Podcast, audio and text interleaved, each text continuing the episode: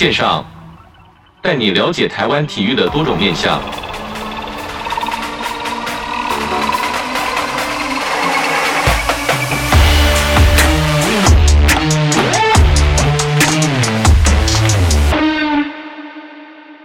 体育线上带你了解台湾体育的各种面向。Hello，各位听众朋友，大家好，欢迎收听本周的体育线上，我是子敬。本周的体育线上报呢，主题是这个学生体育赛事直播自己来啊。那这个对于广播或者是对于这个电视以及影音媒体相关的人才呢，培育呢可以说是非常重要。那因应这个信息媒体的崛起，那赛事的转播的技术跟设备呢，门槛其实是降蛮低的。那一百零八年的体育署首度跟这个国内的六所大专院校合作，办理这个培育运动教育传播人才计划。那一百零九年正式定定教育部补助。大专校院培育运动传播人才作业要点啊，这个名字很长。简简单来说呢，就是就是这个教育部出了一点经费，出了这个补助，然后补助这个有专长、有专才的科系来进进行这个运动赛事的直播。那体育署表示呢，回顾一百零八年培育运动教育传播人才计划，从仅有这个国立体育大学等六所学校，那成长到去年有十八所学校参与，从六所变十八所。那所培育这个转播与行销之运动的种类有这个田径。跆拳道、柔道、脚力，超过十多种的这个运动种类。那所培育的学生呢，总共有七百一十二名。那是比去年呢，比这一百一十年是超增长超过了百分之四十。那其中体育相关科系的学生呢，也有一百七十一名，表示什么？表示你是这个体育科系，然后你又从事这个运动转播，可以说是这个相辅相成啊。那也代表运动新媒体的学习方式可以广受这个大专校院师生的喜爱。那更提前提供体育科系学生，除了争取这个竞技场上成绩之外呢，有另外一种职涯的多元性与可能性。那今天呢，很高兴邀请到是教育部体育署的学校体育组的张胜年科长来跟我们。分享这个计划到底有什么的教育目的，以及培育到现在到底有什么的成绩？这感觉跟这个广播媒体，跟像我前面讲广播媒体、影音媒体相关的人才培育，可以说是非常重要。那我们音乐过后，马上就来听听看这个体育线上报学校体育组张胜年科长所带来的学生体育赛事直播自己来。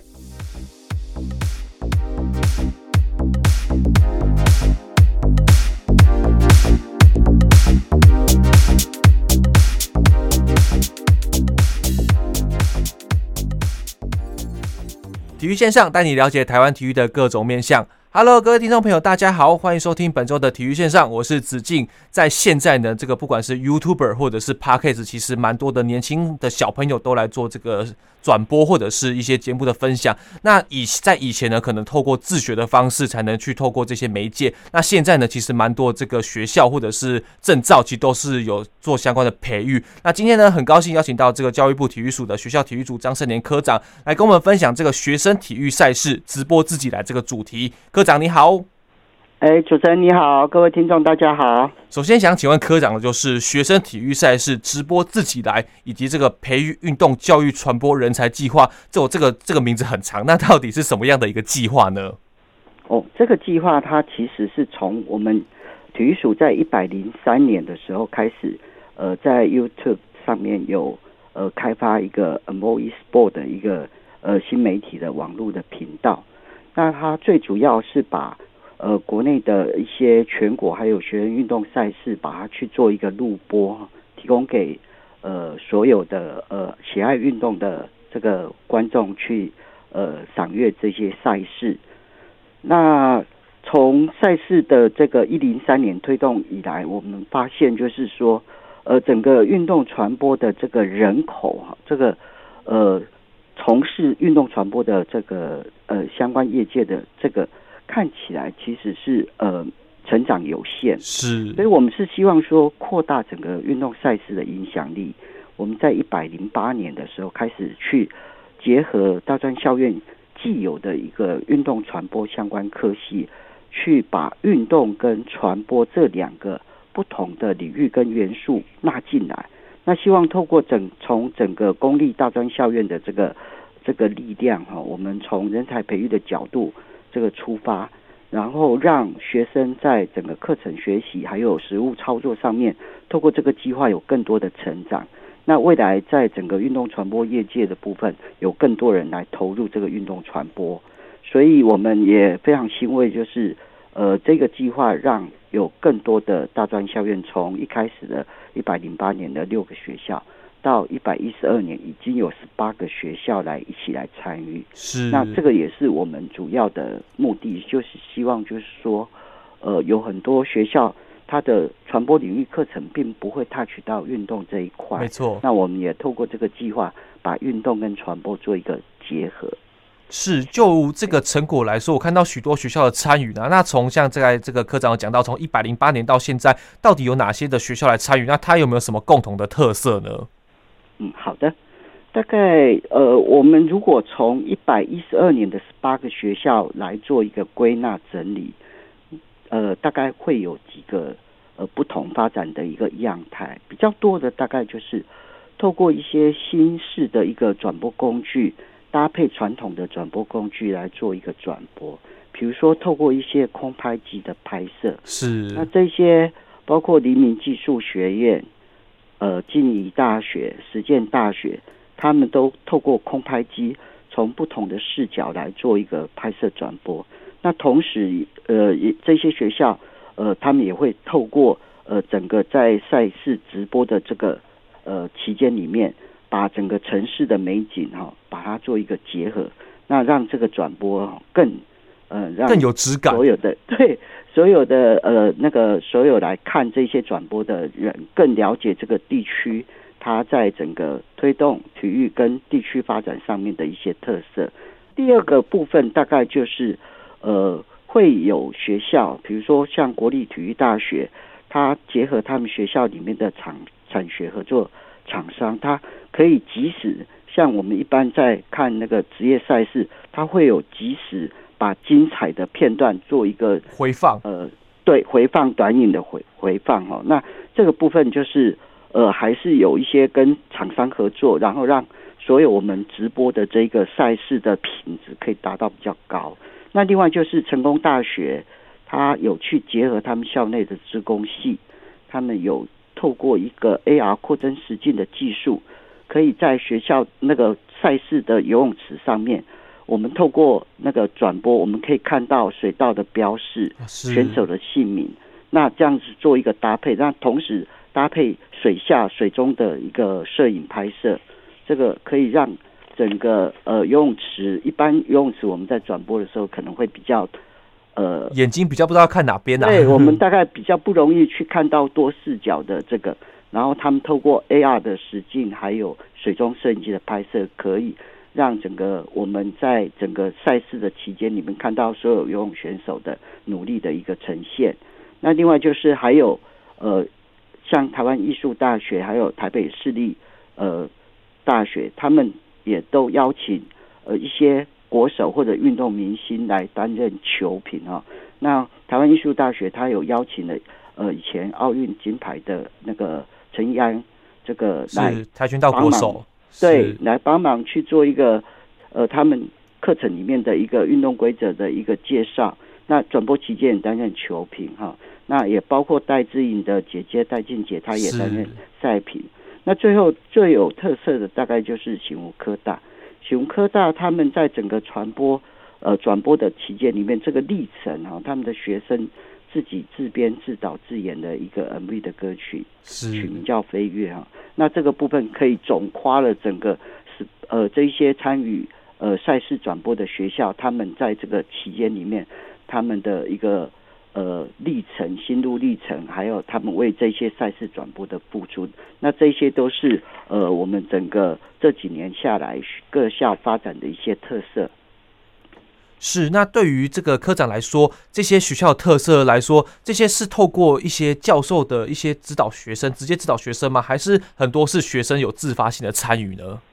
哦，这个部分大概分两个部分，因为。第一个部分就是整个赛事转播，它还是要有一些课程设计。是，它的课程设计里面本来在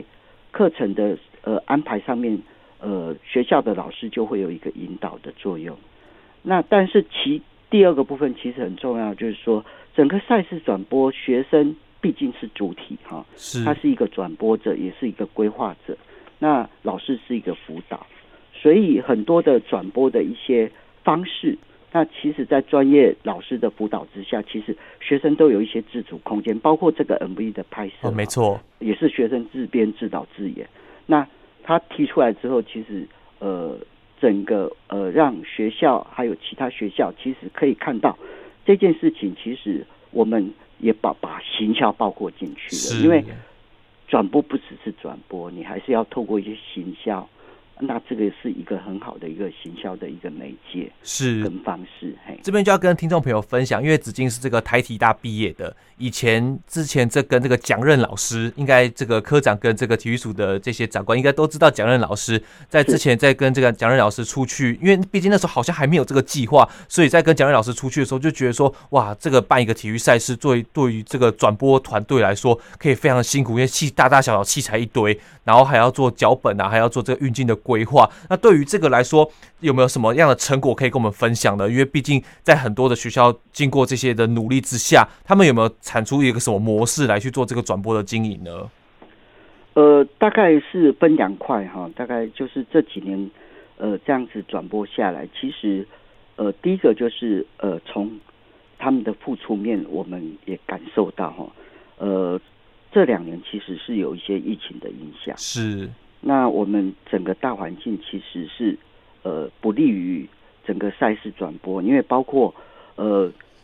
全大运也延期过，全中运也延期过。是。那延期对于整个赛事的规划、转播的这个顺畅，其实都会有一些影响，包括有一些场地的限制。那另外就是从转播团队这边，其实它也是在变动的啊，因为当你如果如果你有被隔离，或者是你有被确诊，是就少一个人了。怎么去做一个阴影哈？那这个部分，呃，其实是从我们呃这几年这样推展下来，我们看到很欣慰，就是说，呃，虽然是有这么不利的大环境，但是还是有呃七百多位的学生一起来，这几年累积下来一起来参与我们这个赛事的转播。那整个呃拍摄也总共拍摄了五百多片的这个。哇，呃，赛事影片哈，那这个是非常值得呃，就是我们非常有感啊，就是说呃，大家一起来付出做这件事情。那其实它的模式大概就是不同的学校它有不同的推展的模式。那可能台体大，因为毕竟台体大它的科系就是呃，真的就是运动传播科系是哦，他本来在自己的学习历程里面。课程规划里面就是有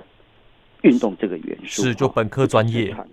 但是有更多的学校其实它本来只是很单纯的呃做一个传播科系而已。是那运动这一块对他们来讲是陌生的，所以在课程上面呃不同的学校的规划就会有不同。那如果是台体大，它可能本来呃它的学习历程里面就有一些运动的元素。所以他们在规划上面，他可能就会有不一样的模式出来。那有一些呃学校，他如果没有的话，他们可能会有一些透过跟呃相关运动的团体或者是呃学校两校去做一个合作，这个还是有哈。所以呃，可能在整个推动上面，还是要有不同的学校他自己去考虑自己的一个呃学校的一个发展。那有不一样的样态出来，不过从成果来看的话，我们都会觉得说，呃，走哪一条路都 OK，但是重点就是说，要走属于符合自己学校的这个路。那我们从呃整个辅导的过程里面，包括最后的结果上面。我们都给予很多的支持，那大家一起来为运动传播这个领域去做一个付出跟努力。是，听到这边就知道说，办一个运动赛事，除了像刚才科长说的这个，就算不是本科系，那透过学习的方式，其实也是增增讲另外一种专业了，就感觉相辅相成的。是。那计划其实最重要就是产学合作，该科长也一直提到的。那除了这个计划之外呢，体育署有没有提供什么样的辅导措施来帮助现在就是已经在参与或者是将来有意参与的学校来做一个进场的机制呢？好，大概是从计划申请阶段，我们开始其实就有一个辅导体系。那我们邀请了包括运动、转播、行销不同专业的辅导委员，在一开始的审查作业，包括其中的课课程里面去做一个辅导，那最后转播的时候，在现场上面要去做一个技术的引导跟排除。那这个我们都有一个一个辅导委员的这个是呃这个制度的建立，那去辅导学校。那我们从整个人才培育来看，其实它在转播之前反而是最重要的。是，所以转播之前我们会去实际的到各校去看，然后去看他们的课程规划设计。那提供一些建议给他们，我们尽量是希望所有的准备作业都在转播之前，他们都准备好了。那当然有一些专业转播的技术，如果现场有发生一些问题的时候，我们也有相关的这个转播技术的专业人员在现场协助学校。那这个部分就是我们整个体育署在这个人才培育计划里面，它的一个很重要的一个核心，就是辅导体系都在，那辅导委员。也都陪伴着大家一起在做转播这件事情去做一个努力。嗯，是听到这边就知道说，体育署除了这个计划以外，其实付出相当大的努力跟这个辅导来帮助这些学校。那重点是这些学生可以在从中获得很大的这个学习的历程跟效益啦。是是是，是。那我们这边先休息一下，我们音乐过后再回到我们体育线上。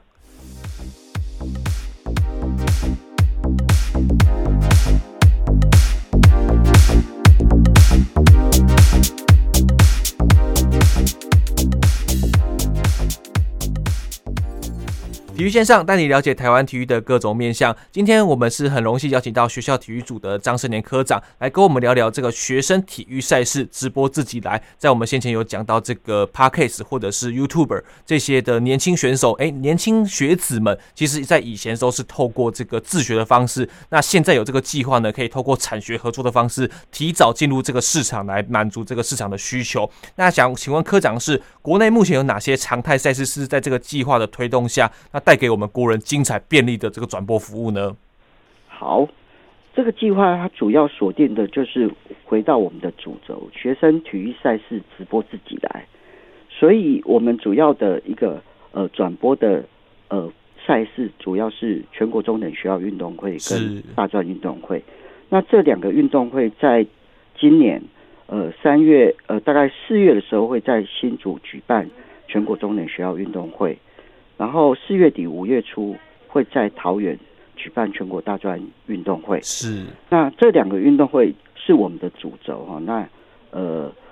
最主要的考虑就是说，呃，在课程设计上面，前半年啊，上学期的部分还是有一些专业的这个部分的课程，必须要透过课程的学习，然后让这些从事呃来担任我们赛事转播的这些学生哈，他有一个专业的一个培养。然后在实物操作就是变成下半年了，所以从四月开始的这两个主要的赛事是我们在这个计划里面最主要的主轴。那当然有一些学校，他如果说已经有一些呃，他们自己有一些转播的一些量能哈，然后有一些很强的实物经验的话，他们也会另外去搭配其他的相关的赛事。那比如说像。呃，全国大专田径锦标赛这些赛事，那我们都会在所有的呃这些赛事都会在我们这个频道上面去分享哈、哦，提供给观众。如果有意愿哦，观众有兴趣的话，都可以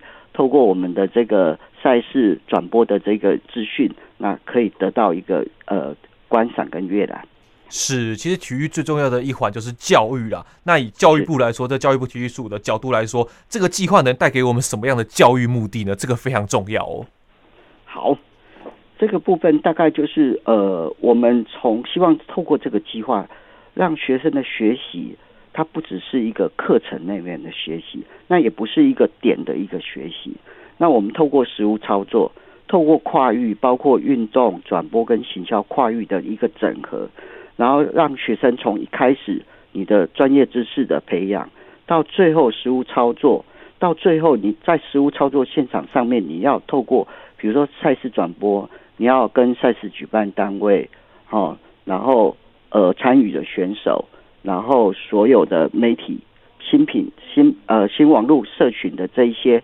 这一些去做一个整合，然后才可以有办法呈现给大家。那这些都是一个学习的历程，也是我们透过这个计划最希望就是学生能从点到线到面，那不同层次、不同领域的这些知识都可以得到。那未来呃离开学校之后，就可以在运动传播这一块啊，让呃我们体育署还有包括所有的民众都可以享受到说比较好的一个品质，呃运动传播的一个品质。是，像其实我看到蛮多以前可能是选手，不管是打棒球的或者是跆拳道的选手，其实到了大学、到了大专之后，他走这个传播相关的领域，那透过这个转播，他其实可以知道说，例如说跆拳道有这些角度的问题，他因为当过选手，可以知道说哪个角度给观众朋友欣赏的这个画面可以是最美的。我觉得这就是其中的教育目教育目的啦。那透过这个学生的思考，其实价值摄影机，其实那个想法就是学生自己的了。